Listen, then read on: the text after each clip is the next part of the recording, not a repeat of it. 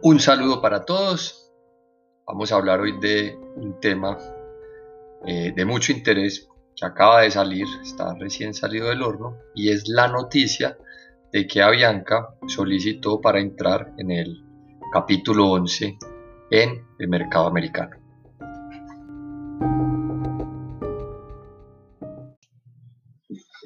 Pero lo primero que tenemos que entrar a, a diferenciar es que no significa que Avianca se vaya a liquidar. Entonces, primero entendamos qué significa entrar en el capítulo 11 y luego entramos en un poco de detalles sobre lo que podría venir, sobre lo que creo yo que está buscando Avianca. Lo primero es pues que el capítulo 11, allá hay dos capítulos muy importantes, el capítulo 7, que es como la ley de liquidaciones, que es cuando las compañías entran en un proceso ya de liquidar activos, solventar pasivos, ya eso sería una liquidación de la empresa, la empresa para de de operar, sus operaciones cesan. Ese no es el caso. Eh, Avianca no se, no se listó para el capítulo 7, sino para el capítulo 11. El capítulo 11 básicamente es un capítulo que le permite a las empresas eh, reestructurarse. Puede que al final del capítulo 11 no se logre el objetivo y la empresa tenga que ser liquidada, pero el objetivo por el cual una empresa acude al capítulo 11 realmente es busca sanearse, busca reestructurarse, busca salir de la mala situación financiera, entonces la compañía va a seguir operando, eh, los vuelos, todo lo que venga va a seguir operando, pero se entra en un proceso, digamos, de reorganización dentro del cual se podría, digamos, reestructurar algo muy relevante para Bianca, que es el tema de la deuda, por ejemplo. Entonces, pues entendiendo esto, lo que viene para Bianca realmente es una reorganización corporativa, no significa que se vaya a disolver, van a reestructurar su negocio, van a reestructurar su estructura de capital y todo eso va a tener, digamos, una protección como judicial. Hay una especie de comité que vigila este tipo de reestructuraciones y le permite pues a las empresas que están inviables financieramente, como es Bianca en este momento por el paro de operaciones pues por la por la pandemia, pueden proteger sus activos mientras sus activos y su operación mientras solucionan los problemas financieros, por ejemplo, si tienen mucho endeudamiento, si tienen problemas de liquidez, obligaciones contractuales, que es todo lo que está sufriendo Avianca actualmente, que tienen que pagar intereses, tienen que pagar a sus empleados, tiene que pagar la deuda y la operación está parada sin generar pues mayores niveles de caja. Entonces, digamos que esta ley es una especie de salvavidas que les va a ganar tiempo, les da la oportunidad de reestructurarse bajo cierta supervisión del, no recuerdo el nombre exactamente, pero es una especie de comité de quiebras, que es el que les permite, digamos, vigilar y buscar alternativas para que la empresa se pueda sanear, sanear y continuar pues con la actividad una vez los riesgos, digamos, pasen. ¿Cuál es el barrio riesgo en ese momento? Pues la pandemia y la cuarentena global. Esto les puede dar tiempo para sobrevivir, digamos, estos días o estos meses que falten y la compañía se vuelva a poner en marcha. Hay un término que es sumamente importante cuando se habla del, del capítulo 11 y es un mecanismo que se conoce como el, el suspensión moratoria, llama automatic stay. Básicamente le da la posibilidad a las compañías de evitar que los acreedores, que los dueños de la deuda tomen acciones legales contra la compañía. Algo que les he dicho mucho en mi Twitter, en las entrevistas, en, los, en las conferencias, es que a Bianca realmente hace ya mucho tiempo, digamos más o menos desde julio, desde mediados de 2019, a Bianca ya no le pertenece a los dueños de las acciones. Digamos que los accionistas, en el momento en que el patrimonio desaparece y la mayor parte del patrimonio se vuelve deuda, la compañía, digamos, en la, en la práctica realmente le pertenece a los tenedores de la deuda, a los tenedores de los bonos. Es una hipótesis que hemos comentado en el colombiano en la conferencia de oportunidad histórica con los alumnos y es que habían casi mucho tiempo, digamos, los accionistas no tienen nada y esa ha sido una de las razones y la hipótesis que yo he planteado para no invertir en esa acción. Desde julio, de 26 de julio del 2019, yo personalmente nunca volví a negociar las acciones de Avianca porque cuando revisé los balances vi ese tema de desaparición del patrimonio, que la empresa ya no era de los, de los accionistas, en ese entonces las acciones cotizaban por los lados de dos mil pesos o llegaron unos meses después a dos mil pesos y realmente de eso nunca le, le encontré el atractivo. Entonces, básicamente, para que nos quede claro el concepto, Avianca no va a entrar en liquidación, no va a desaparecer, la compañía sigue operando. A quienes los preocupan sus life miles, sus millas, no se preocupen, eh, este negocio de Life Miles es una especie de negocio independiente que no entró en la ley de quiebras, Life Miles no entró en capítulo 11, entonces se van a poder seguir redimiendo las millas, se van a poder seguir acumulando las millas, entonces si tiene millas tampoco entre en pánico de que las perdió, todavía están ahí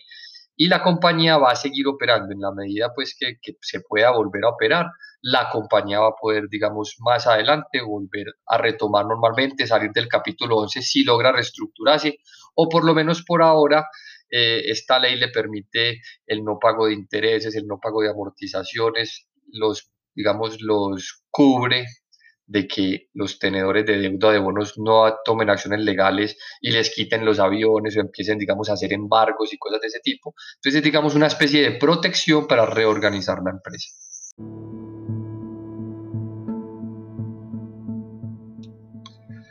Entonces ahora lo que se viene para Bianca es precisamente eh, buscar esos recursos, digamos que esta, este capítulo les permite tener acceso a otros recursos, entonces puede empezar a buscar recursos, puede reestructurar su deuda que es clave y yo creo que este es el paso inicial o quizás una condición que le pudo haber pedido el gobierno para ayudarlos. Yo creo y ha sido mi hipótesis que, que a Bianca no debemos descartar de tajo un rescate de Avianca, el impacto económico creo que sería grave, pero tampoco estaba de acuerdo con, con la idea de salvar a Bianca como, era, como estaba Bianca antes, porque realmente salvar a Bianca era salvar los accionistas, no los accionistas hace mucho están bajo el agua, pero era, era salvar a esos tenedores de bonos, a esos tenedores de deuda. Ya con este capítulo 11 se abre la posibilidad de una reestructuración de deuda donde los tenedores de bonos, donde los tenedores de deuda, digámoslo de alguna manera coloquial, se den la pela, sufran unas pérdidas, se amarren el cinturón y no sé, pierdan un porcentaje o reduzcan intereses o aumenten plazos, no sé, que se haga una reestructuración donde ellos también pierdan. Y ya en ese escenario podría pensar el gobierno en algún tipo de rescate, ya sea un dinero prestado, una deuda que Avianca se comprometa a devolver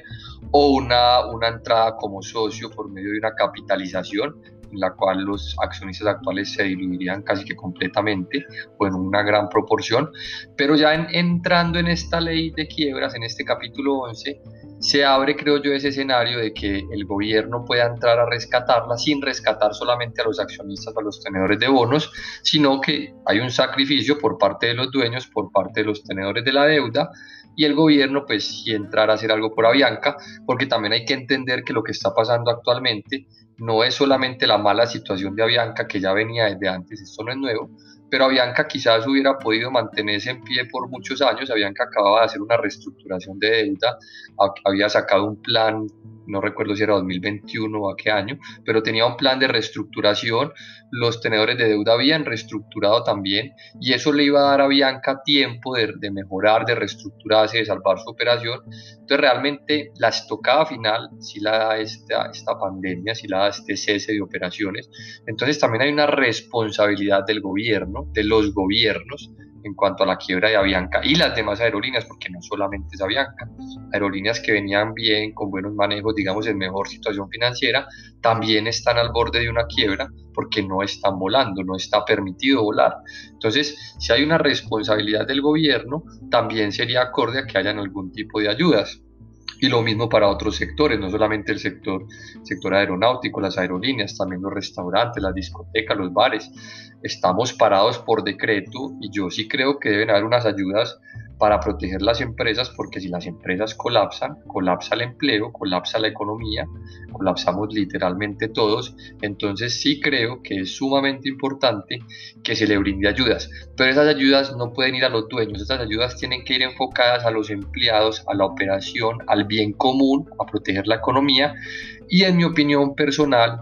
entrando en este capítulo 11 y haciendo un proceso de reestructuración de deuda donde socios y tenedores de deuda también pierdan, también se abrochen el cinturón, creo que sería más viable pensar en algún tipo de ayuda Bianca. No sé de qué tipo podrían llegar, es una, es una decisión sumamente compleja, pero por lo menos abre ese escenario a que todos se dan la pela, todos ponen, todos colaboran y en ese caso, digamos, el gobierno podría, digamos, ayudarlos. Espero que les quede un poco más claro lo que pasa con Avianca. En cuanto a las acciones pueden seguir negociando. El capítulo 11, como les digo, no es una liquidación, entonces es posible, no sé la BBC que determine para este tipo de situaciones, pero creo, creo que las acciones pueden seguir negociando porque la compañía sigue operando, sigue reportando resultados, simplemente está cobijada por esta ley. Entonces creo que no hay mucho, pero realmente creo que va a ser ese baldado de agua fría que la gente no quería entender que lo hemos advertido mucho y es que realmente los accionistas tienen muy poco o nada y no sé a qué estaban especulando con Avianca. Yo personalmente no entiendo la gente que hacía especulando ahí, me parecía que había una probabilidad alta de perderlo todo y pues miren lo que ocurrió. Creo que para ese tipo de situaciones hay que ser muy cauto. En mi caso personal vengo desde mediados del 2019 advirtiéndolo. En el colombiano tengo más de cinco colaboraciones publicadas advirtiéndolo. En la zona de alumnos tengo videos, informes también advirtiendo mucho sobre Avianca, del por qué yo personalmente no invertiría en Avianca. Y pues finalmente llegó el choque de realidad para, para digamos, para todos. Entonces, espero de verdad que, que este capítulo 11 le traiga buenas cosas a Bianca, que se puedan reestructurar, que la compañía siga operando. A mí me parece que sí necesitamos a Bianca. Eh, la gente que dice que Avianca es extranjera, sí, Avianca Holdings es extranjera, pero no les olvide también que la subsidiaria es Avianca, eh, de aerovías del continente americano,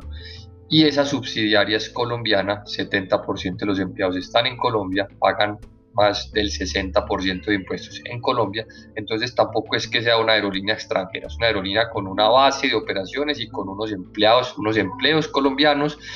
muy, que la economía colombiana depende mucho de ella, entonces tampoco hay que irse a ese fanatismo de decir no, no rescatemos a los extranjeros, que tampoco es así, realmente es una compañía muy colombiana que sí tiene un tema extranjero, sin duda, los los dueños de la deuda son extranjeros, pero la compañía y el impacto sí nos va a afectar a todos los colombianos. yo creo que no hay, no hay quizá ninguno de los dos extremos de salvémosla como de lugar ni dejémosla morir a como de lugar. Creo que hay un punto medio donde todos ponen, todos ayudan, se puede salvar la empresa, no se genera un impacto económico tan grave y esa es mi visión. Mi visión es una visión, una visión muy medida, muy neutra, muy de grises, donde no hay fanatismo ni extremos. Nuevamente un abrazo para todos y nos vemos, nos vemos, no nos escuchamos en el próximo.